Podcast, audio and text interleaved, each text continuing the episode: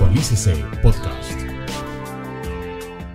Uno de los propósitos que usted tiene y que, tiene desde, desde, la, desde el equipo de Actualícese era poder compartir con todos un poco los, los resultados, los resultados de este programa de apoyo al empleo formal PAEF que eh, vino a nacer con ocasión de toda esta emergencia sanitaria, que vino a, a, nacer para poder brindar un apoyo, una ayuda a todos aquellos empleadores que habían cumplido con una serie de requisitos y que esos requisitos le permitían hacer unas postulaciones y acceder a, este, a estos recursos que fueron otorgados por el gobierno nacional. ¿Cuál era ese objetivo? Proteger esos empleos formales, es decir, ayudar al empleador, al formal, al que estaba haciendo ese esfuerzo por mantener estos trabajadores y que, le estaba, y que estaba cumpliendo con esos requisitos que estaban aquí establecidos en este programa, unos requisitos muy sencillos, que al final del día lo que buscaban era garantizar que quienes recibieran estos recursos Mm, estuviesen manteniendo en los puestos de trabajo, pagando la seguridad social de esos trabajadores, pagando los salarios de esos trabajadores, que era lo que al final del día propendía el, el, mismo programa. Recordemos un poquito, antes de entrar en esas cifras que nos, que nos llevan a,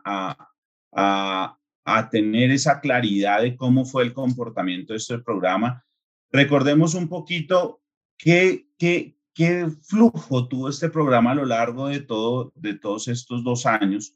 a través de los marcos normativos? Entonces, recordemos que es un programa que nace con el decreto 639 del 2020 y que posteriormente se modifica y se operativiza con el decreto 677 del mismo año. Básicamente aquí este programa lo que hace cuando nace es crear ese subsidio, ese apoyo para los meses de mayo, junio y julio del 2020, con un aporte del 40% por cada trabajador que eh, cumpliera con una serie de condiciones y que ese empleador estuviese cumpliendo también con unas condiciones. Luego el decreto legislativo 815 hace un cambio bien importante dentro de este programa, cambio que se sustenta en no solamente incluir a la Cruz Roja y sus instituciones y a las instituciones educativas como también beneficiarios del mismo, sino que lo amplía para el mes de agosto, es decir, empieza a decir que este programa tiene una necesidad de tener una mayor cobertura y de llegar a más personas, también más empleadores, y a su vez ampliar los periodos. Pero luego recordemos que se, acaba esta posibilidad de emitir decretos con ocasión de la emergencia sanitaria, de la, de la declaratoria de la emergencia económica, social y ecológica, y básicamente allí el gobierno tramita una ley con carácter de urgencia, que es la ley 2060, que luego nos dice, oiga, mire, este programa tiene que tener adicionalmente un enfoque de género ¿Y qué quiere decir con ese enfoque de género? Que va a otorgar un apoyo adicional de un 10%. Veníamos apoyando a todos los empleadores que tuviesen trabajadores, hombres, mujeres, con un 40% y dice, mire, vamos a apoyar dos sectores específicamente con un apoyo adicional. Las mujeres, porque las mujeres son las que más están teniendo un desplazamiento de la fuerza laboral. Entonces vamos a motivar a estos empleadores a que sigan apoyando el trabajo de estas mujeres y se da un 50% para esos empleadores que tienen mujeres. Y adicional, se entiende esa altísima preocupación que seguía teniendo un sector que era afectado significativamente por la emergencia sanitaria, como el sector hotelero, el sector de la gastronomía, todo lo que estaba relacionado con turismo, que fue un sector que prácticamente tuvo que cerrar completamente su operación y todavía no se veía en ese momento luces de poder iniciar reactivar. Es así que con esta ampliación de este programa, que fue, fue hasta marzo del 2021, se da la posibilidad de que para esos sectores significativamente afectados y para las mujeres se otorgara un 50% de beneficio. Y adicional, Luego el gobierno dice, oiga, ya llegamos a marzo del 2021, seguimos con unas situaciones complejas, seguimos con unas afectaciones para los empleadores, entonces necesitamos ampliar este programa y lo amplía para los periodos de postulación de mayo a diciembre del 2021 con la ley 2155, que fue la reforma que se, que se tramitó y que se expidió en, en septiembre, el 14 de septiembre del 2021, y allí se da la posibilidad de que accedan a este programa todas las empresas, todos los empleadores con un enfoque adicional, que son las micro y pequeñas empresas. Es decir, que vuelve y se centra un esfuerzo en aquellos que estaban teniendo mayor afectación durante la pandemia y que necesitábamos que se reactivaran y que siguieran teniendo ese esfuerzo tan grande para sostener esa, esas obligaciones que teníamos frente a todos los empleadores. Entonces, pues básicamente podríamos decir que ese apoyo monetario, ese flujo de ese apoyo monetario eh, empieza a, a darse con, un, con unos primeros pasos del 40% por trabajadores hasta el decreto legislativo 815 y luego desde la ley 2060 para trabajadores hombres el 40% y para trabajadoras mujeres eh, el 50%, así como para los sectores más afectados por la emergencia sanitaria. Eso es básicamente lo que hace este programa. Esas son las bases donde se sienta este programa y es desde donde vamos a partir. Me quería yo partir para recordar cómo funcionaba este programa, cuál fue la naturaleza y que veamos esos resultados que tuvo luego de todas estas postulaciones que se dieron en cada uno de estos ciclos. Miren, aquí hicimos hacer un recuento de todas las postulaciones que se dieron para que pudiésemos tener claridad de la magnitud de, de, lo que tuvo que adelantar la unidad de gestión pensional y para fiscales, así como todas las demás entidades que hicieron parte de este programa, como lo fue el Ministerio de Hacienda, como lo fueron los, los, eh, el Banco de la República, el Tesoro Nacional, todas estas entidades, que, las entidades financieras que tuvieron que intervenir dentro de todo este programa para poder eh, generar con éxito el mismo. Entonces, si vemos, es un programa que inicia con el decreto 639 en, en, en, en abril del, prácticamente en abril de, de, de, 2000, de 2020. En mayo sale el decreto 677 con el que ya se perfecciona este programa y se operativiza. Y, y básicamente al, eh, del 8 de mayo, eh, básicamente a los pocos días, el 22 de mayo, iniciaban las primeras postulaciones, lo que generó un esfuerzo gigante desde la administración, desde la unidad, para poder hacer toda esta operativización y empezar a hacer toda esta estructura y conocimiento, entendimiento de todo lo que se tenía que hacer para poder hacer, eh, sacar con éxito este programa. Con las vicisitudes que se generaron, total. Sin embargo, con la posibilidad, y se hizo de esa manera, de expedir manuales operativos para que cuando se identificaran errores operativos derivados de los trámites que se hacían a través de las entidades financieras o de los trámites que eh, se surtían al interior de la UGPP, se pudieran corregir en postulaciones posteriores, de modo tal que pudiésemos asegurar todo este proceso para que fuese un proceso eh, garantizado en el que hubiese total transparencia. Aquí eh, prácticamente todo era automático con las condiciones, con lo que estaba establecido en las reglas de cada, de cada uno de estos programas, se otorgaban estos beneficios de forma automática y partiendo de unos principios básicos de confianza en los empleadores, confianza que, eh, que se centró en unas certificaciones, en un diligenciamiento de un formulario que nos permitía a nosotros decir, oiga, este empleador sí cumplió con los requisitos y como cumplió con esos requisitos, hizo esa, esa postulación, entonces procedimos a otorgar todos estos beneficios. Un poquito para que recordemos cómo funcionaba este ciclo era muy sencillo, iniciaba con una postulación del empleador a través de la entidad financiera. Eh, la entidad financiera una vez recibía esos documentos, validaba una completitud de la información, un formulario que se tenía que diligenciar, unas respuestas que se tenían que dar en ese formulario remitía a la UGPP para que se iniciara el proceso de eh, cumplimiento de los, de los requisitos de saber cuál era la población sobre la cual se iba a entregar o a dar esa conformidad a, eh, a esos empleadores y una vez se emitía ese concepto de conformidad, se remitía nuevamente a la entidad financiera para que la entidad financiera procediera a elaborar una cuenta de cobro al Ministerio de Hacienda y el Ministerio de Hacienda a través del Tesoro Nacional consignar a la entidad financiera esos recursos para que la entidad financiera luego los pusiera a disposición de, en las cuentas de cada uno de estos empleadores. Es decir, que si vemos, era un ciclo, era un proceso de bastantes análisis que tocaba que hacer en el camino para poder ustedes recibir esos recursos en, su, en, sus, en sus cuentas de depósito que habían señalado. Entonces, en estos dos, en estos dos programas que podríamos decir que hay dos grandes programas acá, que podría, es un programa que se llama Programa de Apoyo al Empleo Formal PAEF, pero que se divide en la primera parte de ese programa que va hasta la ley 2060, donde entran todos los tipos de empleadores, donde está la posibilidad de que todos aquellos que hayan tenido unas, unas condiciones se pudieran postular y pudieran recibir esos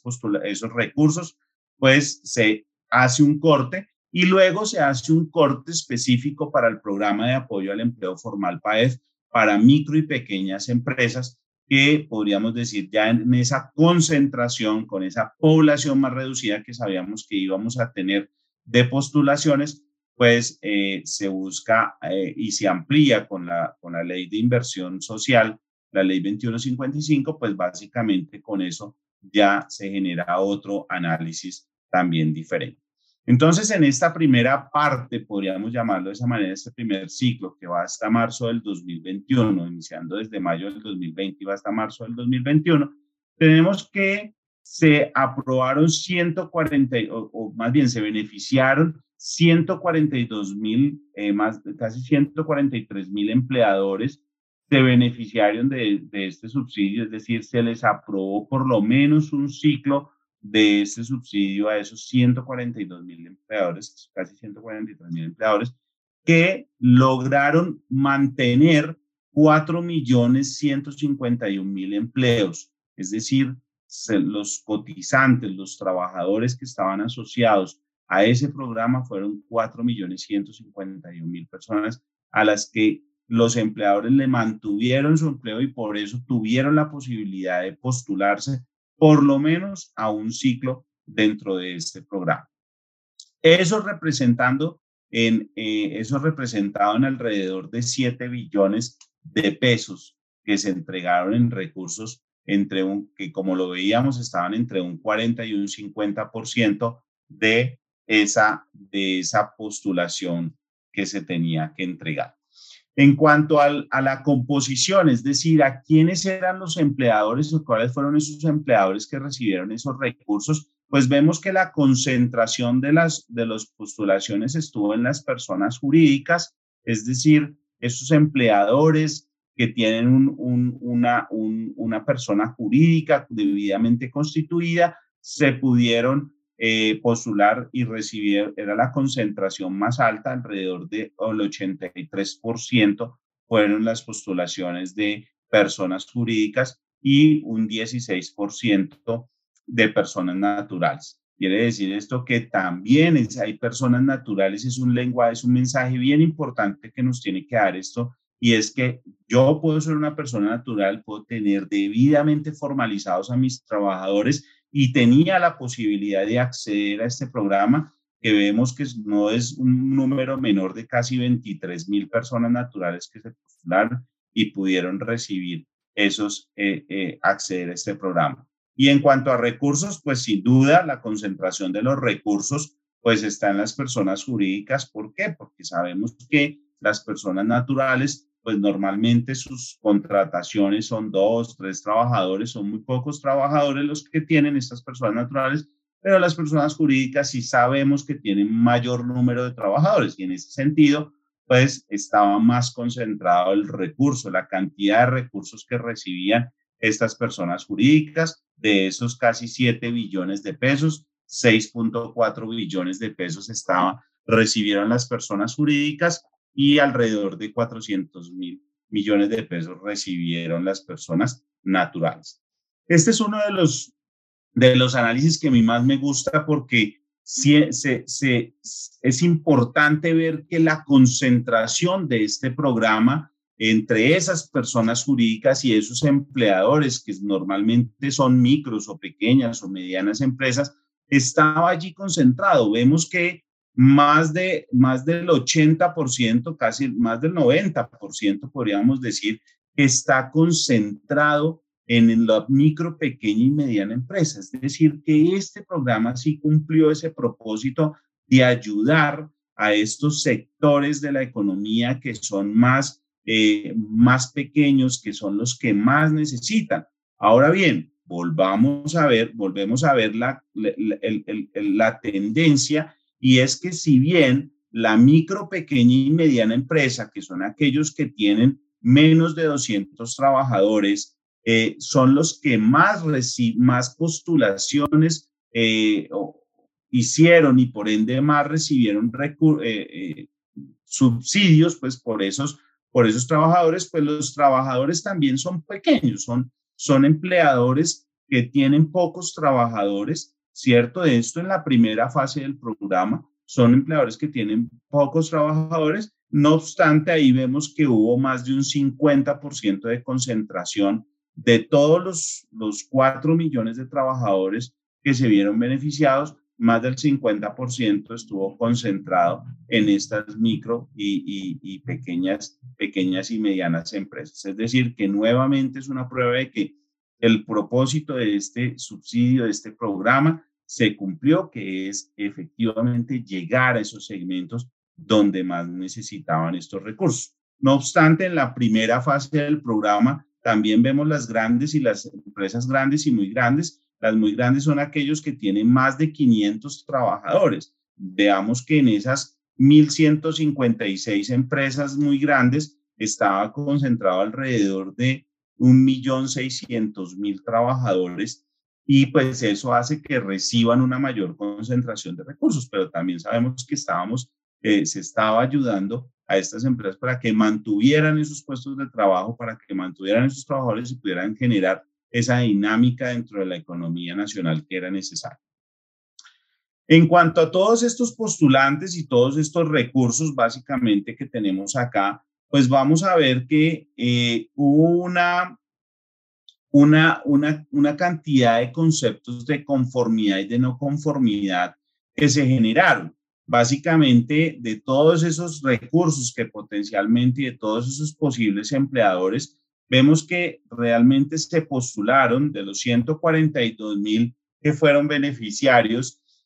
casi 143 mil que fueron beneficiarios, pues vemos que eh, se quedaron por fuera del programa alrededor de 12 mil postulaciones, se nos quedaron por fuera del programa. ¿Por qué? Porque no cumplieron con las condiciones que estaban establecidas, esas condiciones iniciales que estaban establecidas dentro de la validación y por eso se genera esta, esta solicitud o este rechazo a esa postulación. Eh, muchas de ellas por errores, algunas de ellas más bien por errores eh, podríamos decir, ingenuos en el momento de la postulación por no leer muy bien un formulario y ahora lo vamos a ver, eh, se generaron estos rechazos.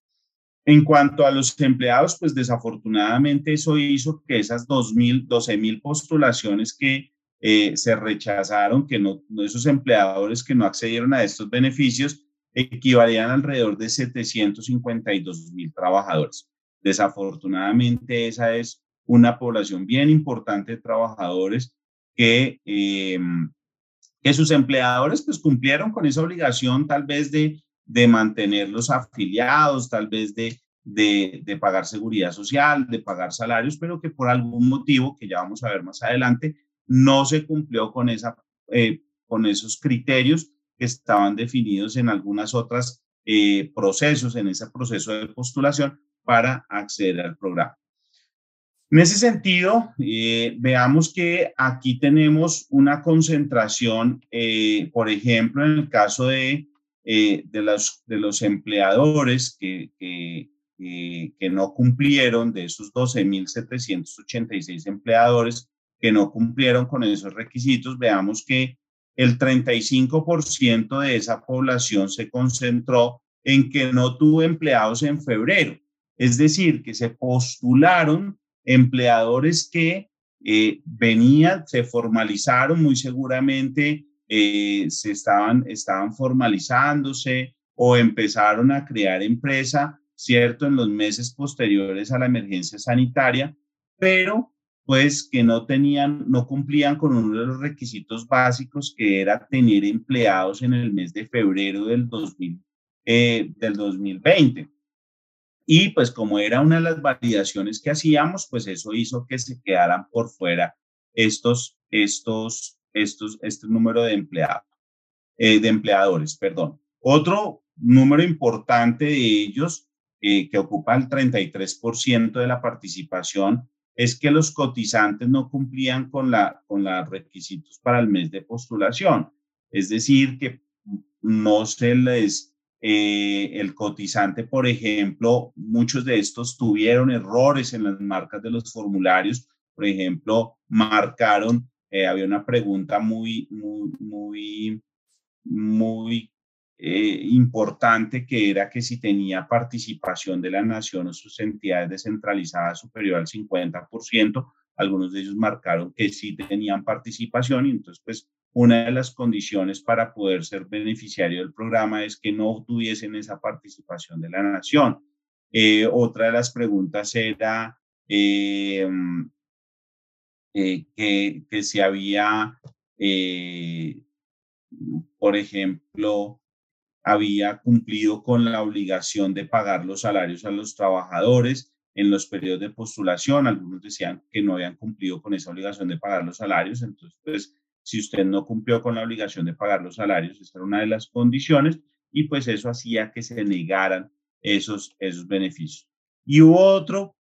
porcentaje también muy importante que fueron empleadores que no tenían registro único tributario, eh, eh, perdón, registro eh, único empresarial, es decir, no tenían afiliación matrícula mercantil, que era una de las condiciones que estaban establecidas. Muchas personas naturales desafortunadamente perdieron esa posibilidad de acceder a este beneficio porque no tenían un registro mercantil en algunos casos, ¿cierto? ¿Por qué? Porque hacían actividades por mera liberalidad o no estaban debidamente formalizados como nos lo pedía este programa y eso hacía que se generara ese rechazo dentro de lo que está establecido. Y luego también teníamos aquí eh, para este programa aquellos empleadores, personas naturales que se postularon, pero que no tenían el mínimo que era tener tres empleados en las condiciones que estaba señalado. Tenían un empleado, entonces, pues por ese empleado, pues no se podían postular a este programa. Básicamente esas eran, fueron las condiciones que se dieron por empleador. Por trabajador, pues podríamos decir que la concentración de los trabajadores para, el no recibo de este programa, la concentración se dio en cotizantes que se les cotizó por menos de un salario mínimo. Eso quería decir que si se le cotizaba por menos de un salario mínimo, eran cotizantes que eh, trabajaron, no trabajaron periodos completos y recordemos que una de las condiciones de este programa era haber trabajado el mes completo. Entonces, pues en esos casos, todos esos cotizantes eh, pues fueron rechazados dentro de ese programa y pues eso ascendía al 63,9% eh, de rechazos que se generó. Asimismo, empezamos a identificar que no se cumplió con otro requisito clave que era el tener afiliado como empleado. Es decir, que no estaba debidamente formalizada esa afiliación. Habían pagos a seguridad social, pero no habían eh, afiliaciones al sistema eh, de, de, salud o al sistema de pensión o al sistema de riesgos laborales. Y estas eran unas de las validaciones que teníamos que hacer dentro de este programa y eso pues por ende generaba ese rechazo eh, en el mismo. Esa, esa fue otra concentración bien importante. Las otras dos mm, o, tres más bien no menos importantes, pero que ya fueron residuales dentro de este programa, eh, eh, pues correspondía a que los trabajadores no se les cotizó por el mes completo, puede ser que a algunos trabajadores se les cotizaba más del salario mínimo, pero no se cotizó por los 30 días. Entonces, miren que había una relación directa en, en cotizar eh, por 30 días que se podía dividir en dos causales. Una que cotizaba menos de un salario mínimo y otra pues que no haya cotizado el mes completo.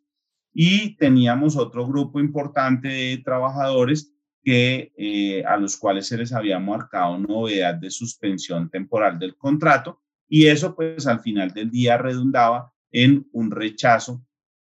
porque esta era una de las condiciones que estaba en este programa del PAEF, que era que no tuviesen novedades de suspensión temporal del contrato o licencias no remuneradas. Entonces, pues miremos que son situaciones que se generaron, que generaron este, este rechazo de esos 752 mil trabajadores, donde principalmente teníamos una causal que se relacionaba al no cotizar mes completo.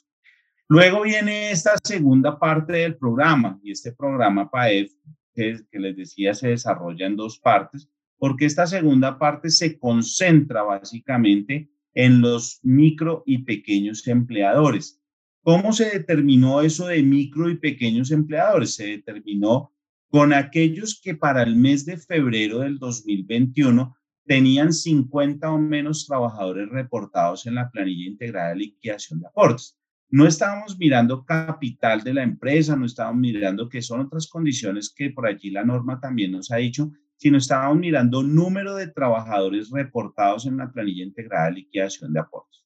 Entonces, básicamente, como sabíamos, como lo veíamos en el, en el ejercicio anterior, eh, había una alta concentración.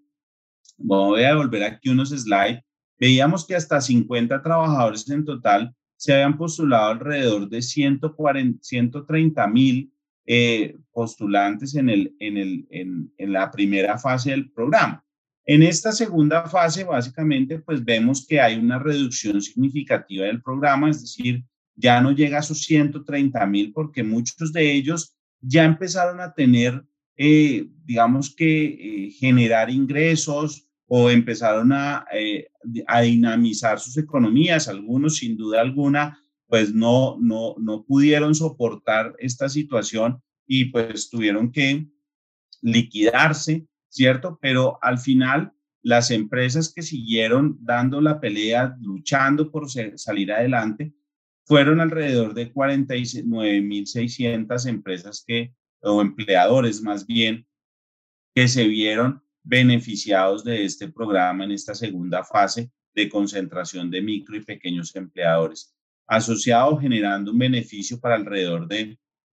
450 mil empleados, que representó alrededor de 700 mil millones de pesos en subsidios para estas personas. Este programa, como les decía, que iba para las nóminas de abril a noviembre, era de las postulaciones de mayo a diciembre. ¿Qué vemos por los tipos de, trabajadores, por los tipos de empleadores, perdón, los beneficiarios? La concentración nuevamente se ve en las personas jurídicas, no obstante vemos que las personas naturales siguen teniendo la posibilidad de acceder al programa, siguen teniendo una importante participación de un 16% que no dista de lo que históricamente habíamos visto en la primera fase del programa es decir, que este comportamiento se mantiene frente a las personas naturales que hicieron ese esfuerzo de seguir manteniendo los puestos de trabajo. Y en recursos, pues vemos que eh, ya empieza a haber una mayor participación allí eh, o una participación más acorde, ¿cierto? Que lo que veíamos anteriormente, donde la participación de las personas naturales en recursos era muy bajita, versus las personas jurídicas, que era mucho más alto. Aquí vemos que esa paridad empieza a generarse, entonces vemos que eh, efectivamente el 15% de los recursos llegan a las personas naturales y el 84%, el 85% de los recursos prácticamente llegan a las personas jurídicas, es decir, que eh, se muestra una coherencia en, esa, en, esa, en ese propósito del programa de que se, se, se, se, siga promoviendo esa formalización de los trabajadores, se siga promoviendo esa formalización de las empresas y de las personas naturales con estos, con estos recursos.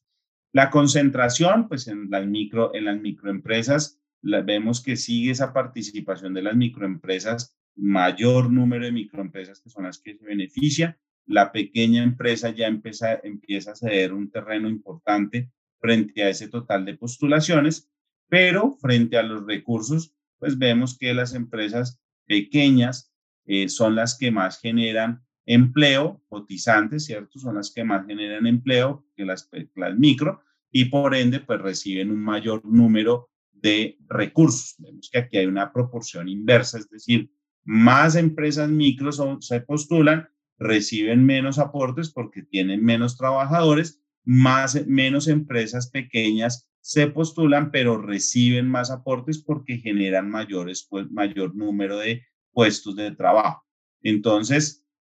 esta es una dinámica bien importante, bien interesante que ustedes la pueden evaluar acá, donde se ve y se nota ese propósito del gobierno de apoyar a todas estas empresas y creo que se cumple a cabalidad dentro de todo este programa que eh, genera el, gobierno nacional.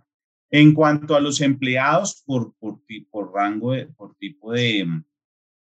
de, de, cotización o por rango de cotización de los empleados, pues vemos que los empleados donde más, donde más se concentra el beneficio son empleados de uno y dos salarios mínimos, ¿cierto? Vemos que allí es a donde más se concentran estos beneficios, es decir, que eh, el, el, programa eh, efectivamente ayuda a esos empleadores para que mantengan esos puestos de trabajo de estas poblaciones más, podríamos decir de una otra manera, más vulnerables, ¿cierto? Con ingresos hasta dos salarios mínimos y el programa, pues al ser un programa que da entre un 40 y un 50% de un salario mínimo, para estos sectores, pues empieza a ayudar o es un programa que realmente ayuda de manera significativa a esos eh, empleadores y los motiva a seguir manteniendo sus puestos de trabajo. Ya entre dos y cinco salarios mínimos, pues está un 12%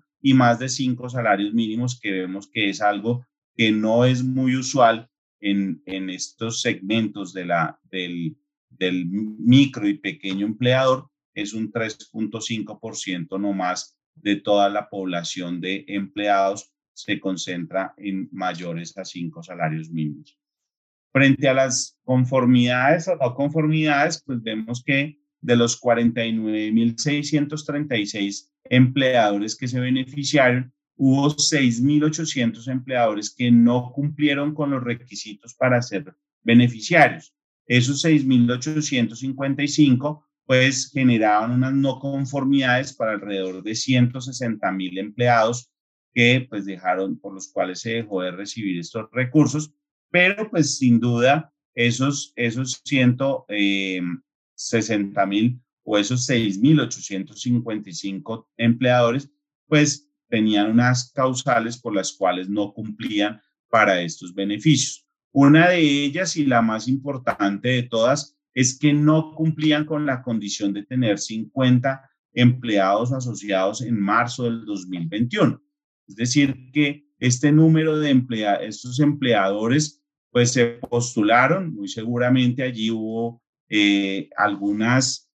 inconsistencias en, la, en el entendimiento de las disposiciones eh, que estaban en la ley 2155 y y los decretos que reglamentaron este, este programa y un, un mal entendimiento por parte de algunos empleadores que se postularon, pero no cumplían con esa condición de tener a marzo del 2021 50 o menos trabajadores reportados en la planilla integrada de liquidación de aportes. Entonces, en esos casos, pues no, no se otorgaron esos beneficios. Hubo otra población importante que fueron aquellos que no estaban reportados bien fuera los trabajadores en la base de datos del, eh, perdón, los empleadores en el RUES, en, la base de datos de, la Cámara de Comercio, ¿cierto? eh, no tenían RUT, algunos de ellos, o no aparecían reportados establecimientos educativos que no aparecían reportados en las bases de datos del Ministerio de Educación. Y en esos casos, pues se, eh, se generaba una causal de rechazo para estos 1.661 empleadores. Hubo otros empleadores que no tuvieron trabajadores a febrero del 2020. Recordemos que dentro de este programa una de esas condiciones que estaban era que si bien había una primera condición para entrar al programa que era tener menos de 50 trabajadores a marzo del 2021, también teníamos una condición adicional que era no, eh, perdón, haber tenido empleados a febrero del 2020, porque se iba a comparar también con febrero de 2020, así lo establecía el programa, y en ese sentido, pues veíamos que habían empleadores que se postularon. ¿Por qué? Porque se constituyeron después de febrero del 2020, pero como no tenían empleados a febrero de 2020 o no los habían formalizado a febrero de 2020, pues no podían acceder a este programa. Por otra parte, teníamos otra causal que se rechazó a los empleadores cuyos cotizantes eh, no cumplían ni no tenía ningún cotizante que cumpliera con los requisitos para el mes de postulación y pues eso generaba un rechazo pues para todo el empleador dentro de esa postulación. Ya más residuales, eh, algunos eh, postulantes que, sobre los cuales ya teníamos denuncias de empleados o denuncias de terceros en los cuales se eh, identificaba una potencial eh, indicio para restituir los recursos del programa de apoyo al empleo formal y esto generó que ya no se siguiera, eh, que estaba allí dentro de las condiciones del programa y era que si había alguna causal que generara esa solicitud de restitución de estos recursos por un postulante, pues que hiciéramos el proceso de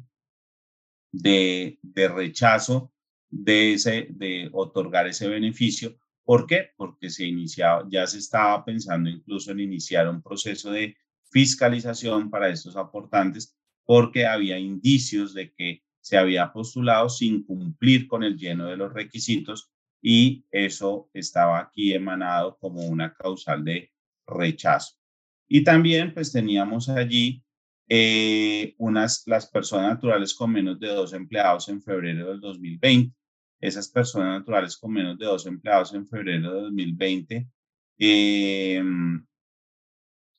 eh, pues efectivamente era una de las causales de rechazo. Eh, tenían, son aquellas personas naturales, entonces tenían un empleado, que lo veíamos también en el anterior programa, que tenían un empleado, pero que no cumplían con esos requisitos. Y en, y en la calidad de empleados, pues una de las condiciones pues era que no que cotizaba por al menos un salario mínimo, las mismas tendencias de, la, de, la, de lo que vimos en el programa de apoyo al empleo formal en su primera parte, las causales de rechazo, no cotizaba 87 mil trabajadores que se les cotizó por menos de un salario mínimo y también a 6.981 que son, no se les cotizó por mes completo. Entonces vemos que sigue la misma tendencia de esos empleadores que tenían trabajadores retirados, eh, eh, que no se les cotizó el mes completo y en algunos de ellos, pues por ende, su cotización era por menos de un salario mínimo. En cuanto a los cotizantes que exceden el tope, entonces, ¿qué quería decir esto? Recordemos que el techo también, uno de los techos que tenía este programa es que el cotizante podía tener más de 50 trabajadores después de marzo del 2021. O sea, a marzo del 2021 tenía que tener 50 o menos trabajadores, pero después de marzo del 2021 podía tener 60, 70, 80 trabajadores. ¿Podría llegar a ser beneficiario el programa? Sí, pero con un techo máximo de otorgar hasta 50 subsidios. Es decir, que hubo empleadores que se postularon, recibieron recursos, pero no lo recibieron por todos los trabajadores que tenía. ¿Por qué? Porque algunos de ellos tenían más de 50 trabajadores y una de las causales de rechazo. Entonces, aquí hay cotizantes a los que se les rechazaron estos subsidios porque ya excedían el tope de esos 50 subsidios. Y eh, hay una de las situaciones que se identificó bastante y es que no aparecía como afiliado el empleado. Entonces, miren que aquí nos queda una reflexión bien importante que aprovecho a mencionarla en este espacio y que lo veíamos ahorita, y es lo importante no solamente pagar seguridad social, lo más importante es afiliar correctamente a los trabajadores a seguridad social para garantizar que estos trabajadores van a tener el derecho a, eh, a tener esa cobertura integral que, que ofrece el sistema de seguridad social. No hago nada pagando una seguridad social sin haber cumplido con el requisito de afiliar a los trabajadores. Ese creo que es un mensaje que nos queda de esa causal de rechazo o de no conformidad cuando se habla por empleado. Yo quiero aprovechar, doctor Zuluaga le comentaba ahorita antes de, iniciar la, la, sesión y aprovechar aquí unos, unos 10 minuticos para que recordemos que la UGPP dentro del programa del decreto 639 y todos los decretos y las, y las leyes que modificaron este programa, se estableció que la Unidad de Gestión Pensional y para Fiscales UGPP, así como la Superintendencia Solidaria, debían iniciar un programa de fiscalización de este programa cuatro años después de, para lo cual tenía cuatro años después de que se diera la finalización del programa.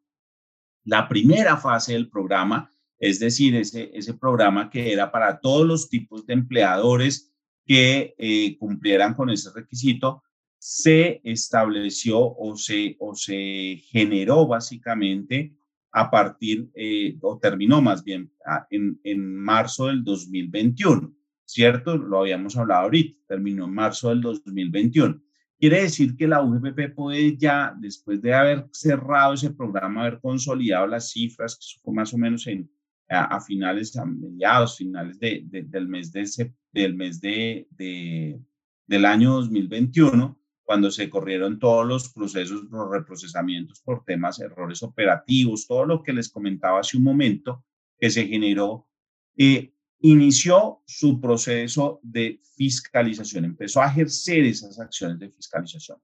Entonces, pues para ello, básicamente lo que hizo fue eh, ampararse en esa posibilidad de, de los cuatro años, donde nos dice que tenemos que hacer un proceso de verificación del cumplimiento de los requisitos, ¿sí? Y que en caso de que no se cumpla con esos, con esos requisitos, pues habrá lugar a una restitución que podría generar unas sanciones, ¿cierto? Que están establecidas en el estatuto tributario. Entonces, pues en ese sentido, el empleador, el, el empleador, el beneficiario del programa, pues se le dijo, mire, usted puede hacer una restitución del aporte estatal o cuándo se debe